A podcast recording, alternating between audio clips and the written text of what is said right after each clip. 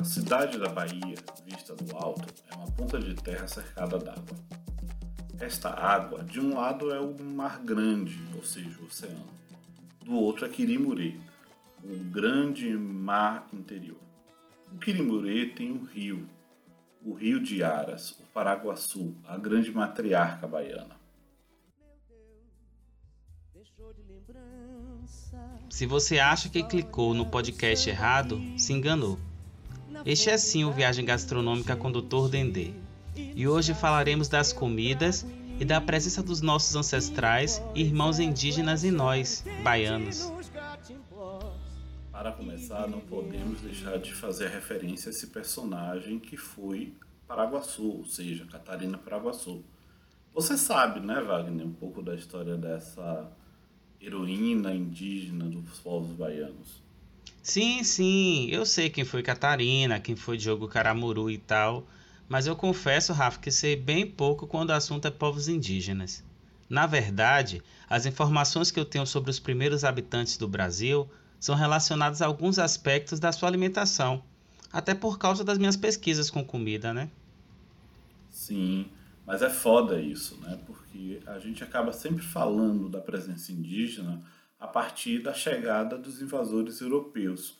A gente esquece, muitas das vezes, esquece a história da ocupação da América pelos povos indígenas, remonta a 12 mil anos e não a esses últimos 500. 12 mil anos? Sim, 12 mil anos.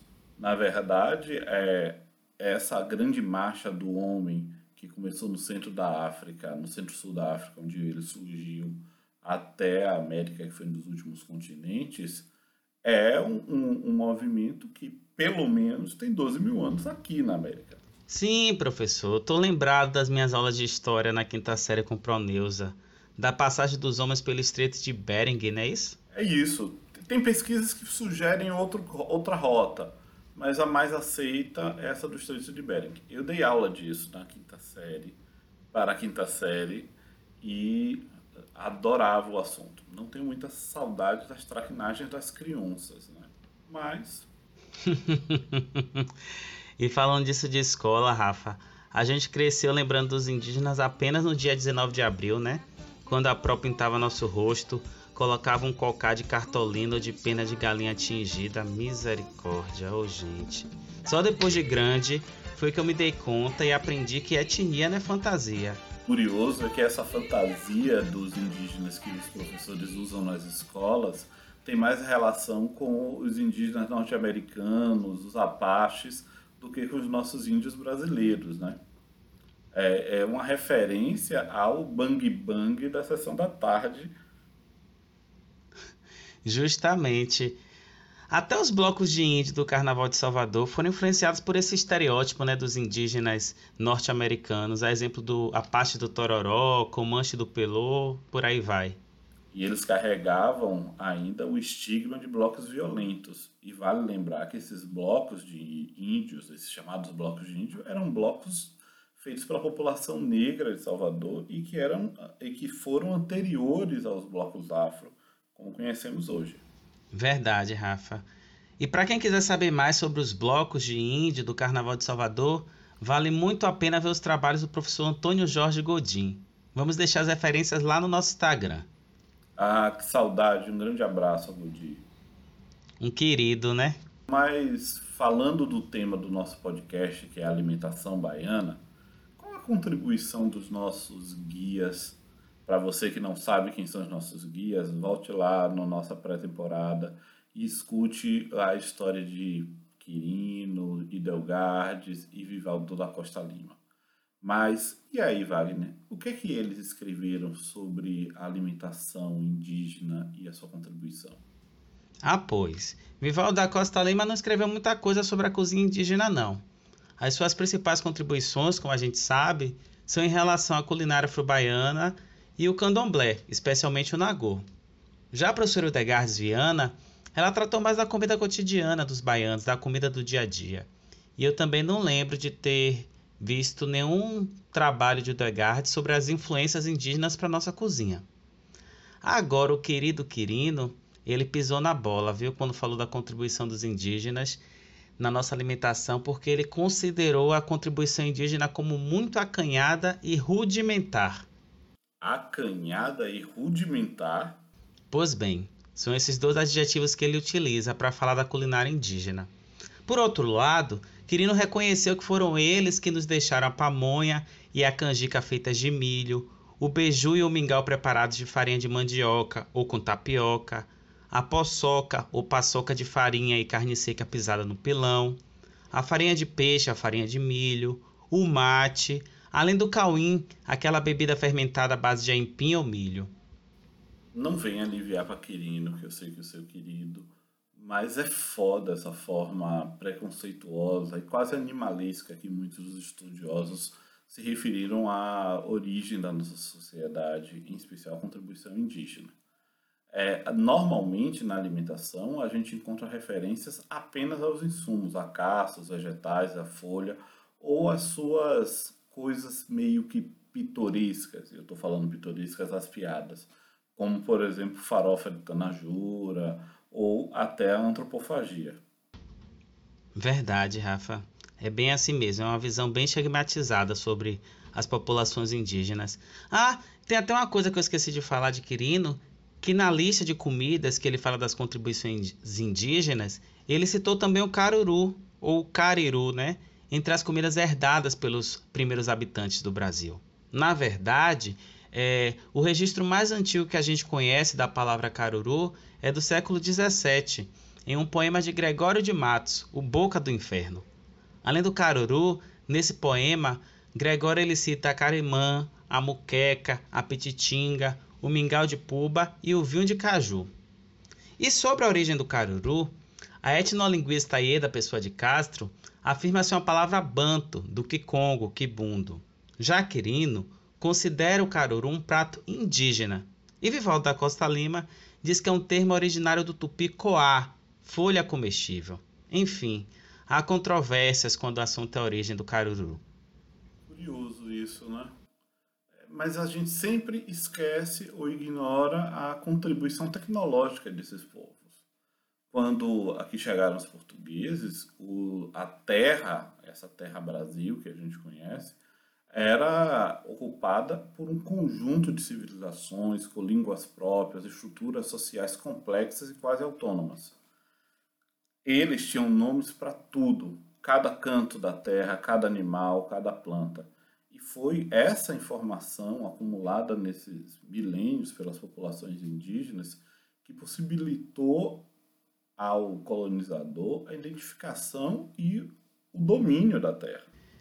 Ah, pois, eu acho que a gente não conhece nem um milésimo da complexidade das sociedades indígenas. Sim, e você estava dizendo que eu passei a mão na cabeça de Quirino, mas eu super concordo com o meu orientador, Jefferson Bacelar, que no seu último livro sobre Quirino e a culinária popular baiana, ele escreveu o seguinte, abro aspas, era evidente que Manuel Quirino nada sabia sobre a história das populações indígenas, tampouco valorizou os elementos de fundo presentes na comida baiana, introduzidos pelas sociedades indígenas, como era o caso da farinha, do milho e do empim em menor grau. Fecho aspas. Meu orientador arrasa, né?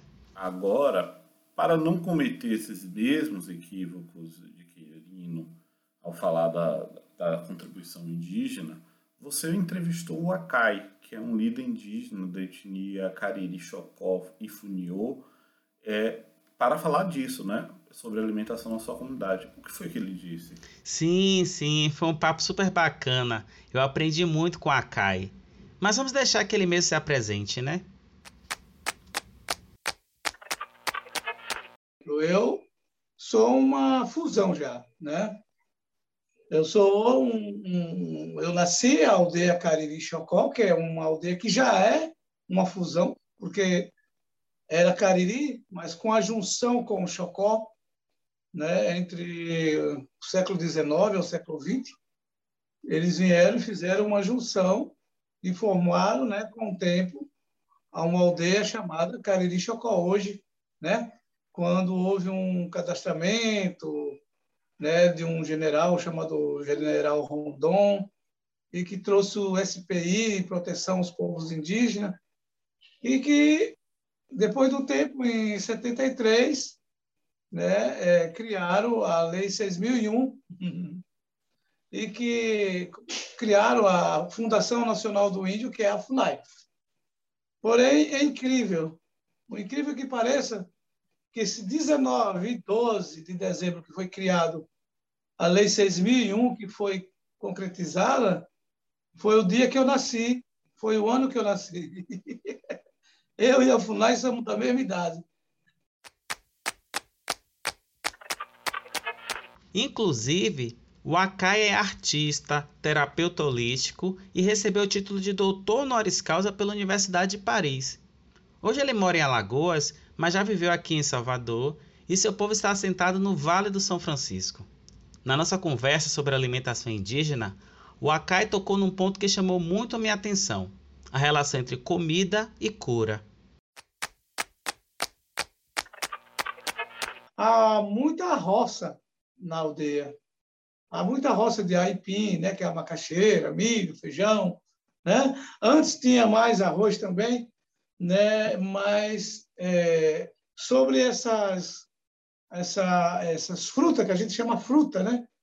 que vocês dão o nome de legumes, né? muitas nascem ainda. Esse ano mesmo, nossa, esse ano eu fiquei feliz, no ano passado, que eu nunca mais tinha visto uma fruta que parece um que parece uma brigela, mas eu não sei se vocês conhecem por esse nome, caxixe, caxixe.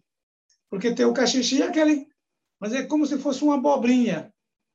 Então, ela retornou, ela voltou. Esse ano eu também estava vendo o canapu, que é uma origem de, uma, de, um, de um, que a gente se alimentava como é, como é que vocês dão o nome? Sobremesa, né? Nós comia como sobremesa.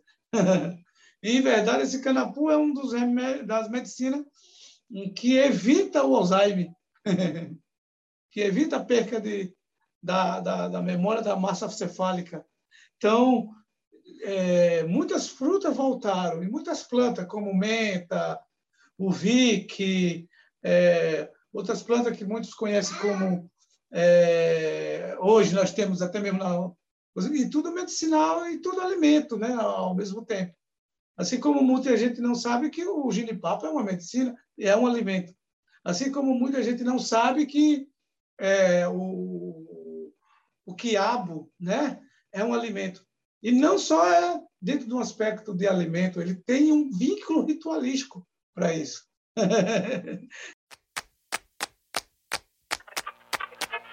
e você aí, sentado no refeitório, abrindo sua marmita, cheia de batata doce e ovo cozido, achando que está cuidando da saúde, hein? ah, pois, como diz o doutor Dendê, há muito tempo os povos indígenas já pensavam nessa relação do corpo e do que você ingere. Você sabia, Wagner, que o padre Fernão Cardim é, registrou ainda no século XVI, início do século XVII, a contribuição desses povos na alimentação, tendo como referência os indígenas da região aqui de Salvador e da Vila do Espírito Santo, hoje Abrantes. É, isso está lá no seu Tratado da Terra e da Gente do Brasil, de 1625. Ele dizia: Comiam o tempo todo, e de noite e de dia, e a cada hora e momento. E como tenho que comer, não guardam muito tempo, mas logo comem tudo o que têm e repartem entre os seus amigos. Fecha aspas. É muito curioso nesse texto de Cardim como ele se espanta pela forma como as populações indígenas lidavam com o alimento. Eles não precisavam estocar como os portugueses, que passavam longos invernos e que precisavam de celeiros. A comida e a fartura estavam à mão e não precisava guardar ou ter para si, não para o outro. Esse é o nosso sonho, né? O dia que as pessoas dividam, repartam alimento com o próximo sem pensar em ficar guardando, acumulando e tanta gente passando fome, né? Indo para a fila para buscar osso. Enfim. Ai, Mas voltando aqui, é, foi esse mesmo padre, inclusive, o padre Fernão Cardim, que registrou em 1584 uma refeição servida pelos indígenas composta de peixes de muquem. Muquem, para quem não sabe, é tipo assado, peixe assado. Ele fala que nessa refeição dos indígenas tinha peixes de moquém, batatas, cará, mangará e outras frutas da terra. Os povos indígenas, eles tinham o costume de assar, ainda tem até hoje, né? Assar carne ou cozinhá-la em seu próprio líquido, envolvendo em folhas de bananeira e colocando sobre a brasa.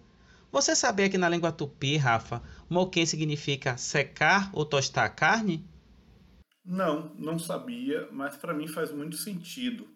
Eu, eu lembro quando criança que na feira lá de Irará, na porta do mercado, se vendia muita muqueca de peixe, que era isso, né? Era uma trouxinha de quatro dedos feito com pititinga, pimenta, tempero e assada direto na brasa em volta na folha de banana.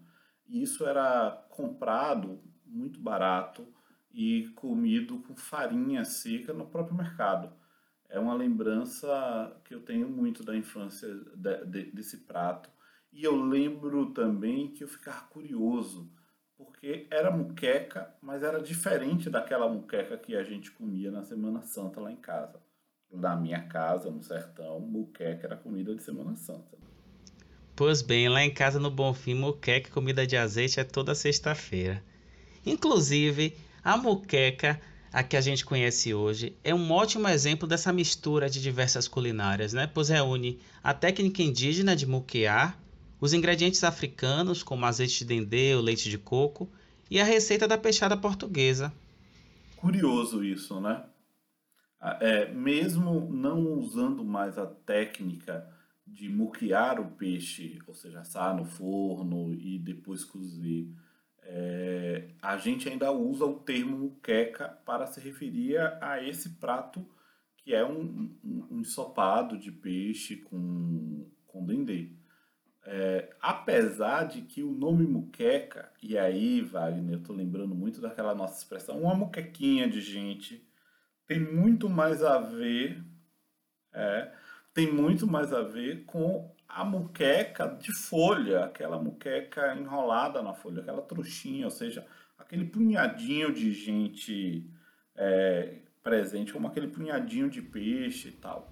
Hum, verdade. É uma coisa muito curiosa dessa lembrança que você me resgatou agora é que minha avó fazia muita carne muqueada.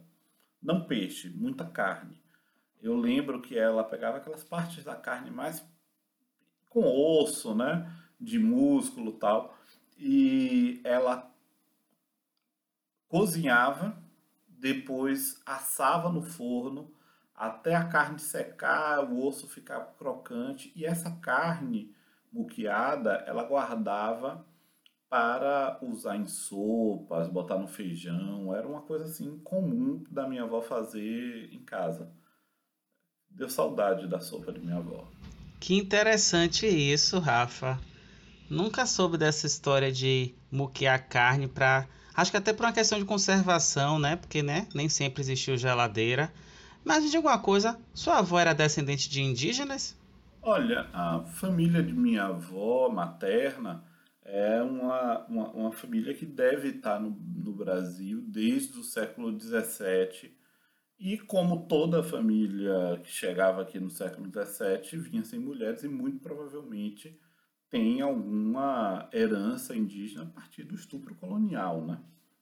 É, mas essa, essa presença, essa ancestralidade indígena foi esquecida ou apagada, é, obviamente proposital, e o, o traço mais presente e, e, e relevante da família da minha avó era o, traço sefardita.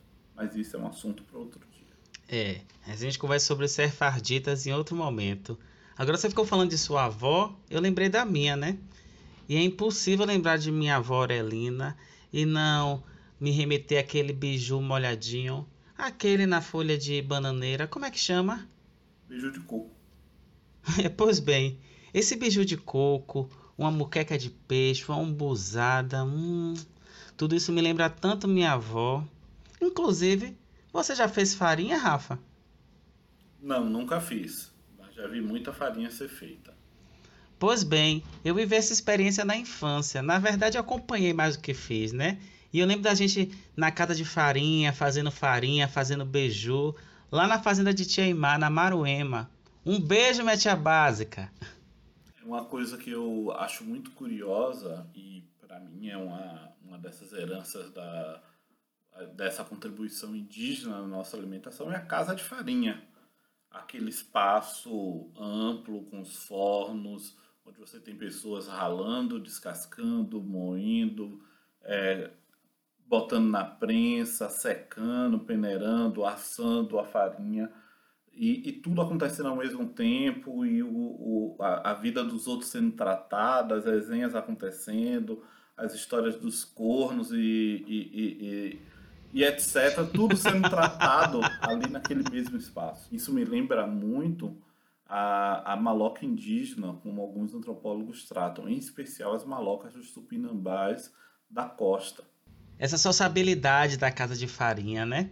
Mas além da farinha, o outro uso da mandioca que é muito característico da nossa culinária é o uso da folha, né, que serve para preparar uma das minhas comidas preferidas. E sem sombra de dúvidas, é uma comida de origem indígena. Eu mesmo, sempre que vou em Cachoeira e São Félix, eu não deixo de comer. Você já sabe o que é, né? Eu adoro maniçoba. Mas você, além de adorar maniçoba, você escreveu sobre a maniçoba naquele guia da culinária afro-baiana que você ajudou a produzir, né? Claro, bem lembrado, Rafa. Obviamente que a maniçoba não podia ficar de fora do guia, né? Na verdade, no guia foi eu e a equipe de pesquisadores que escrevemos os verbetes de 21 pratos selecionados por mim e por Davi Barreto. Davi, ele ainda fez a ilustração de cada um desses pratos. Um cheiro, Dave! Inclusive, além da maniçoba, no guia tem outro prato de origem indígena, que é o efó, também conhecido como caruru de folha. Para quem ainda não conhece o nosso guia da culinária afro-baiana, depois que terminar esse episódio, é só buscar o link que está na bio, ó, lá no nosso Instagram do Dr. Dendê. Eu gosto mais de efó do que de maniçoba, viu? Mas voltando para Maniçoba, eu lembro das aulas do professor Isivaldo Veiga, onde ele fazia algumas referências a esse prato no Pará.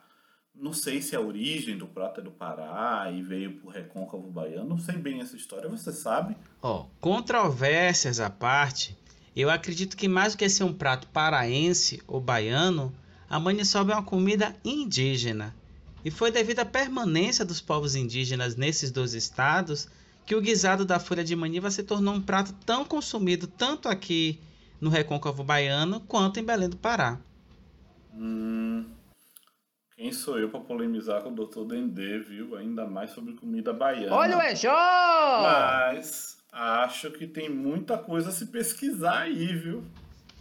Verdade, esse mundo da comida é um mundo é uma fonte inesgotável de pesquisa. E a gente ficou falando agora de maniçoba, me deu uma vontade de comer uma maniçoba com farinha, misericórdia. Mas só o tempo que leva cozinhando as folhas, eu teria que colocar pelo menos essa maniçoba no fogo há uns três dias, né? Se bem que hoje já vendem né, a folha pré-cozida. Inclusive, isso de cozinhar as folhas me lembrou um trecho da conversa com Aikai, em que ele explica como o povo dele preparava cada tipo de alimento em um utensílio próprio.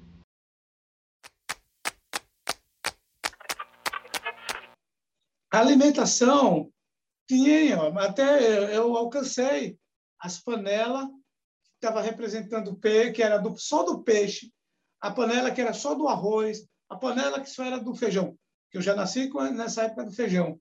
Porque lá no, na história da ancestralidade, o feijão não era cozido, era torrado como milho. então, isso é uma coisa que muitos não tem informação. Né? O cozido ela apareceu conforme as influências que foi chegando. Mas, assim mesmo, alcancei dentro da origem cariri a panela de, que era só carne. Eles não cozinhavam peixe na panela que cozinhava carne. Eles não cozinhavam feijão, outra coisa. A panela que era preparado com as folhas, era só as folhas. Depois eles colocavam esse cozido dentro da panela, seja ela dentro da carne, no feijão. Ou não. Então, tem muitas informações que não estão escritas. Vai depender de povos para povos, porque nós temos um continente que tem uma, uma história generalizada. Índio. Todo mundo só sabe o que é índio. Não sabe que é um cariri, não sabe o que é um chocó, não sabe o que é um funiô, não sabe o que é um tupinambá, não sabe o que é um pataxó, não sabe o que é um, um caigangue, ninguém sabe o que é, de alguma forma, um guarani. Eles não, não, se define como índio. Uma coisa muito bacana que o ICAF fala é dessa diversidade dos povos indígenas, ainda hoje, das, das comunidades, etc. E um site muito bacana para quem quiser ter mais informação é o site da Ação Nacional Indigenista, a ANAI, a-N-A-I com acento agudo, é, que é sediada aqui em Salvador, lá no Pelourinho, na Rua das Laranjeiras. Eles têm um trabalho muito bacana sobre, sobre esses povos, sobre tem uma descrição de cada um. Vale muito conferir. Hum, não conhecia a Anaí, não. Depois eu vou pesquisar o site deles. Massa, valeu a dica. E agora, inspirado nos ensinamentos de Wakai e no som da sua flauta, a gente não pode terminar esse episódio sem exaltar essa diversidade dos 16 grupos étnicos indígenas que resistem na Bahia até hoje. São eles: Aticum, Caimbé, Cantaruré, Cariri Chocó, Quiriri, Paiaiá, Pancararé, Pancaru, Pataxó Ranranran, Pataxó, Trucá, Tumbalalá, Tupinambá, Tuxá, Chacriabá e Chucuru Cariri. Muito legal, hein? Agora, eu acho também que a gente não pode terminar esse episódio sem falar da contribuição que intelectuais indígenas como a CAI está dando à nossa sociedade hoje. Esses intelectuais, e aí em especial o mais proeminente deles, que eu acho que é Ailton Grenak, tem nos possibilitado repensar a nossa sociedade. Em seu livro Ideias para Adiar o Fim do Mundo, e como precisamos adiar o fim do mundo, hein? Com certeza, esse livro é imprescindível nesse momento que a gente está passando. É mesmo. Grenak nos diz, abre aspas, há centenas de narrativas de povos que estão vivos, contam histórias, cantam, viajam, conversam e nos ensinam mais do que aprendemos nessa humanidade. Nós não somos as únicas pessoas interessantes no mundo somos parte do todo. Isso talvez tire um pouco da vaidade dessa humanidade que nós pensamos ser, além de diminuir a falta de relevância que temos o tempo todo com as outras companhias que fazem parte dessa viagem cósmica com a gente. Que ensinamento, hein? Nossa, muito maravilhoso, viu? A gente precisa seguir aprendendo com os povos indígenas. Este podcast tem música tema de Elinas e conta com a edição de Daniele Freire. A gestão de mídias sociais do Dr. Dendê é realizada por Romeran Ribeiro. A produção e assessoria de comunicação é de Jean Cardoso. O design de Davi Barreto. A direção de Rafael Fontes, que também faz comigo, Wagner Rocha, a pesquisa e a apresentação dessa temporada. Um cheiro e até a próxima!